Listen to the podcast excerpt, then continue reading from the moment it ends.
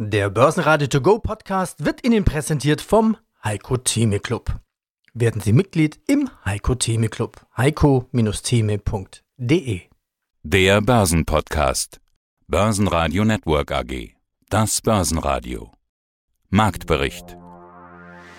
Im Studio Sebastian Leben und Peter Heinrich. Außerdem hören Sie Vermögensverwalter Volker Schilling zur Tech-Korrektur und Corona-Angst, Carsten Pschesky, Chefvolkswirt von ING zum Stellenwert der US-Wahl für die Börse, Vermögensverwalter Wolfgang Jutz zu seiner Auszeichnung im Vermögensverwaltertest und zu den Halbjahreszahlen von VST Building Technologies Vorstand Bernd Ackerl. Die ausführliche Version dieser Interviews finden Sie auf börsenradio.de oder in der Börsenradio-App. Willkommen in Q4. Jetzt ist es also Oktober. Und der startet schwach für den DAX. Auch eine gute Wall Street kann ihm nicht helfen. Dort kommt das Plus übrigens aus der Hoffnung, dass noch ein weiteres Konjunkturpaket für die US-Wirtschaft beschlossen werden könnte. Die Signale deuten aber eigentlich in eine andere Richtung. Die Mehrheitssprecherin der Demokraten, Nancy Pelosi, sagte zum aktuellen Stand der Verhandlungen, dass ein Stimulus-Deal um jeden Preis nicht besser sei als gar kein Deal. Das klingt nicht nach schneller Einigung. Die Wall Street bleibt trotzdem grün, der DAX nicht. Schlusskurs 12.731 Punkte und minus 0,2 Prozent. Könnte auch an einem dicken Minus bei Schwergewicht Bayer liegen. Dazu gleich mehr. Der ATX in Wien verlor 0,9 Prozent auf 2090 Punkte. Mein Name ist Volker Schilling. Ich bin Gesellschafter, Gründer der Greif Kapitalmanagement AG in Freiburg, dort verantwortlich als Vorstand und natürlich auch für die Kapitalmarktstrategie. Herr Schilling, ist doch schön, wenn man ein Interview mit einem Zitat von Ihnen beginnen kann und dann überprüfen, ob Sie recht hatten.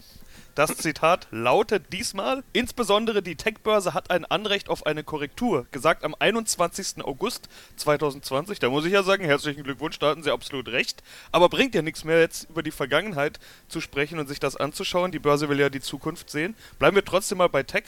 War es denn das jetzt mit der Korrektur? Ja, ich kokettiere ja immer damit, dass ich immer eine Meinung zum Markt habe und dass der Markt sich selten nach meiner Meinung richtet. Dann könnte man fast euphorisch werden, wenn man sagt, da hatte ich aber mal so richtig recht. Und seit unserem letzten Interview ist genau diese Korrektur eingetreten, insbesondere bei den Tech-Werten. Allerdings habe ich gelernt, dass einem an der Börse Demut besser steht als Hybris. Insofern ist das zwar schön, sich hier bestätigt zu sehen, aber letztlich äh, kann man dafür sich nichts kaufen, sondern es geht tatsächlich ja darum, wie geht es weiter. Und ich glaube, und das habe ich auch das letzte Mal schon bei diesem besagten Interview mit äh, der Korrektur von mir gegeben, dass so eine Korrektur ja sinnvoll ist für weiter steigende Märkte. Ich bin ja grundsätzlich davon überzeugt, dass wir aufgrund der enormen Liquidität, die wir im Markt sehen und auch aufgrund der Alternativlosigkeit vieler anderer Anlageformen der Aktienmarkt im nächsten Jahr deutlich höher stehen wird und dass solche Korrekturen sogar Bestätigungen dessen sind, dass ein Anstieg auch weitergehen kann. Insofern,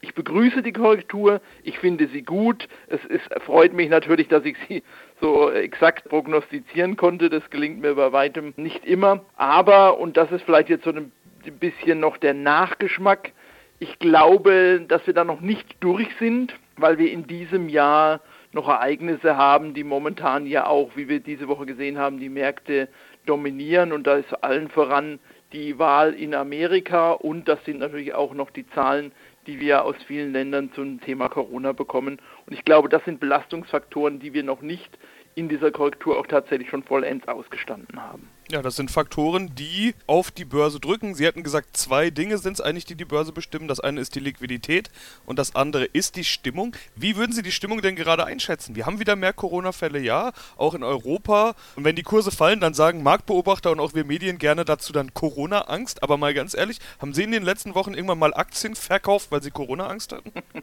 Nein, und ich glaube, das ist auch eine ziemliche Krücke als Grund sozusagen für die Kursschwankungen. Letztlich ist es vielleicht die daraus abgeleitete abgeleitete Unsicherheit. Ja? Und Unsicherheit kann mit Sicherheit lange anhalten. Also insofern äh, werden wir uns daran gewöhnen müssen, dass uns dieses Thema auch an der Börse weiter begleitet, aber sie durchaus keine Effekte hat, dass Anleger sich deswegen so oder so verhalten. Im Gegenteil, wenn wir mal Stimmungsindikatoren uns anschauen, dann sind die überwiegend bei Kleinanlegern extrem positiv, bei den institutionellen Anlegern etwas gemischt momentan. Und deswegen glaube ich, es gilt eigentlich wieder umgekehrt, dass nicht, dass die Nachrichten die Börse machen, sondern die Börse macht die Nachrichten und man sucht sich dann einfach das, was dazu passt an Nachrichten. Deswegen glaube ich schon, dass wir darauf gucken müssen, inwieweit stärkere Corona-Infektionen einfach wieder Lockdowns auslösen oder wieder die Realwirtschaft tangieren, Menschen dazu zwingen, Dinge nicht zu tun oder nicht tun zu können und welche Branchen und Themenfelder davon betroffen sind. Und das hat natürlich schon reale Auswirkungen, was ich lieber kaufen möchte an der Börse oder weniger kaufen möchte an der Börse. Carsten Jeski, Chefvolkswirt der ING.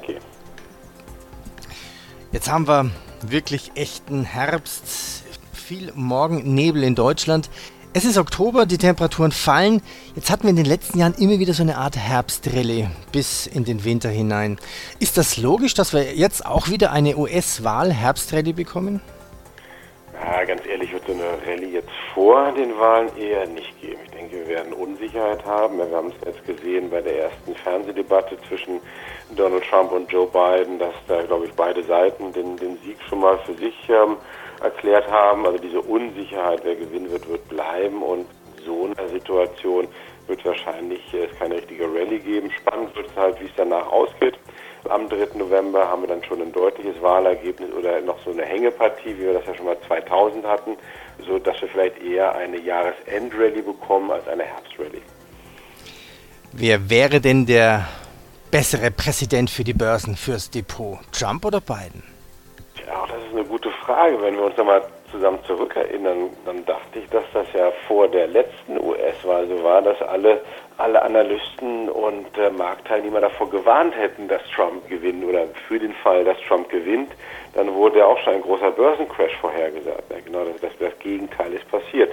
Ja, wir haben natürlich seit in diesen, diesen fast vier Jahren doch eine, eine ordentliche Börsenrallye bekommen. So, das liegt nicht nur an Donald Trump, liegt natürlich auch weiterhin an diesen extrem niedrigen Zinsen in den USA, in Europa, weltweit. Von daher ist das auch wieder eine unheimlich viel Kaffeesatzleserei.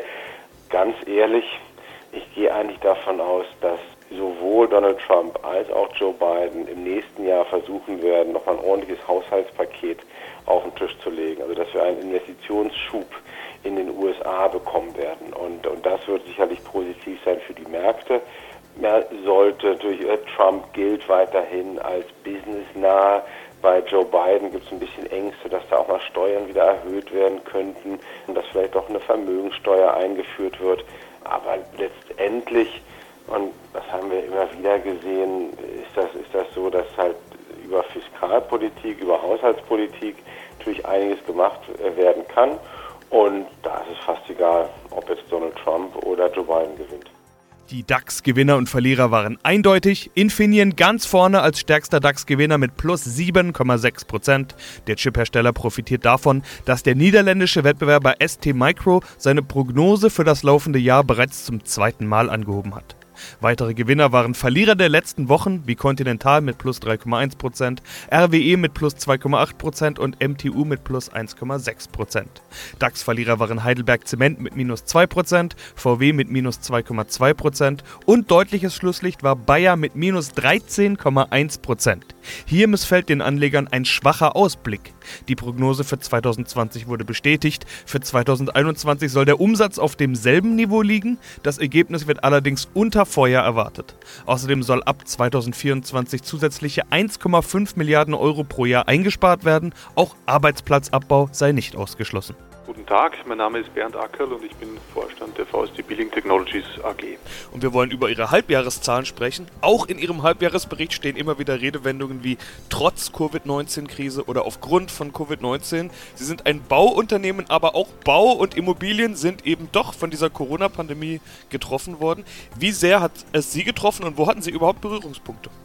Ja, also es hätte noch schlimmer kommen können, aber man kann nicht abstreiten, dass die Covid-Krise sich auf alle Bereiche und Branchen auswirkt.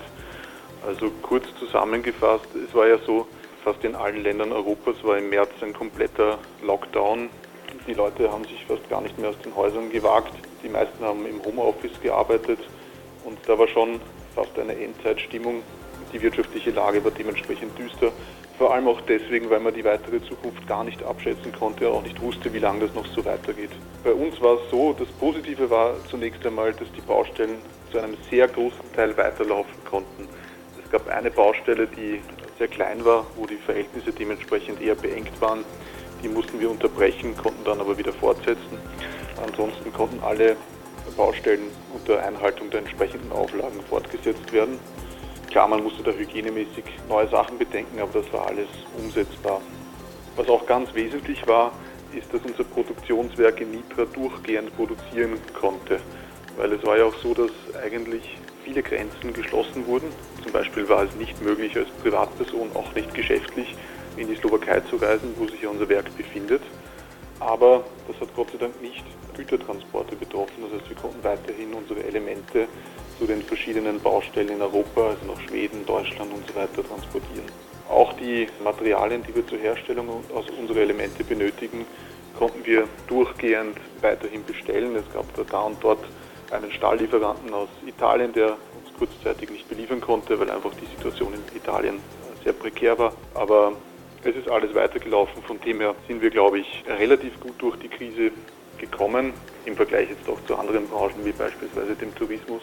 Aber man weiß halt auch nicht, wie es weitergeht, weil es ist halt die Wirtschaft gesamtheitlich grob beeinträchtigt, wenn man so will. Und dementsprechend müssen wir halt schauen, wie es im Immobilienbereich weitergeht, weil wir sind ja davon abhängig, dass die Leute bauen und letztlich dort unsere Produkte verwendet werden. Das weiß sowieso niemand und äh, wir sind auch jetzt weiterhin optimistisch, dass wir komplett gut durch die Krise kommen und dass die Aufträge weiterhin einlangen. Dafür spricht, dass wir unsere Projektpipeline deutlich ausbauen konnten. Das heißt also, in der nächsten Zukunft sind unsere Aufträge soweit gesichert. Ich bin Wolfgang Jutz, unabhängiger Vermögensverwalter in Nürnberg. Wir wollen heute über eine Auszeichnung sprechen, die Sie bekommen haben. Das Wirtschaftsmagazin Kapital verleiht Ihnen im Vermögensverwaltertest die Höchstnote in den Kategorien ausgewogen und chancenorientiert. Wie wichtig ist so eine Auszeichnung gerade in einem Corona-Jahr? Für uns ist die Auszeichnung sehr wichtig. Wir haben uns riesig darüber gefreut, weil eben es so ist, dass externe die Qualität beurteilen. Genau genommen ist es doch oft so, dass Menschen, die nach einem Vermögensverwalter oder nach einer sinnvollen Geldanlage suchen, zwar viele Versprechen hören, aber doch gar nicht wissen, welche Qualität dahinter steht. Und das ist eine gute externe Unterstützung. Genau. Es wurden drei Kategorien getestet. Ausgewogen, chancenorientiert und auch konservativ. Das Ganze war so eingeordnet, Depots mit Risikoanteil bis 35% gelten als konservativ, Risikoanteil 35 bis 65 als ausgewogen und ab 65 als chancenorientiert. Bei konservativ sind Sie gar nicht dabei. War das Ihnen zu langweilig oder warum sind Sie da gar nicht erst angetreten?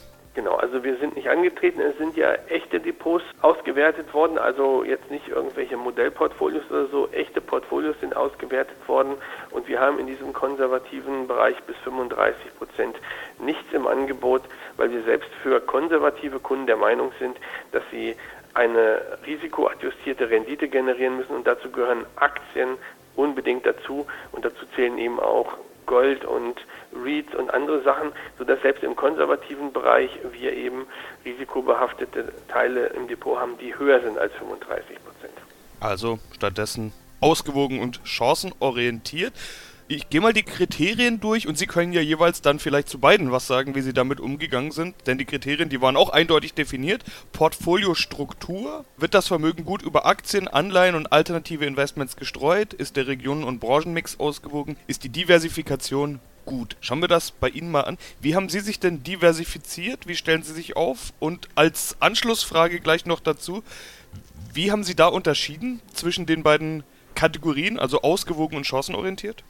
Also wir sind einmal, haben erstmal so diversifiziert, dass wir grundsätzlich aktienorientiert sind und das in beiden Strategien, sowohl ausgewogen als auch Chancen. Das hat uns wertvolle Portfoliobeiträge gebracht.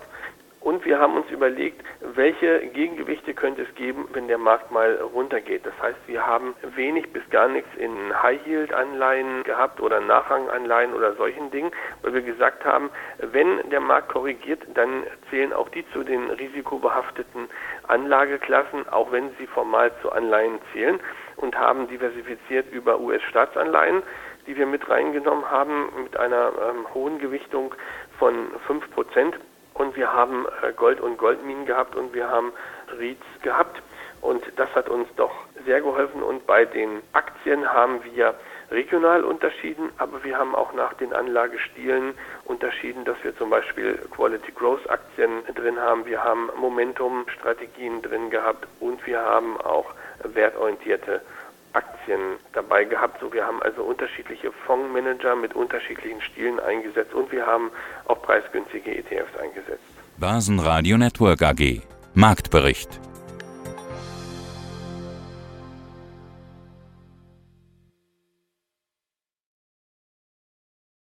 Der Börsenradio To Go Podcast wurde Ihnen präsentiert vom Heiko Theme Club.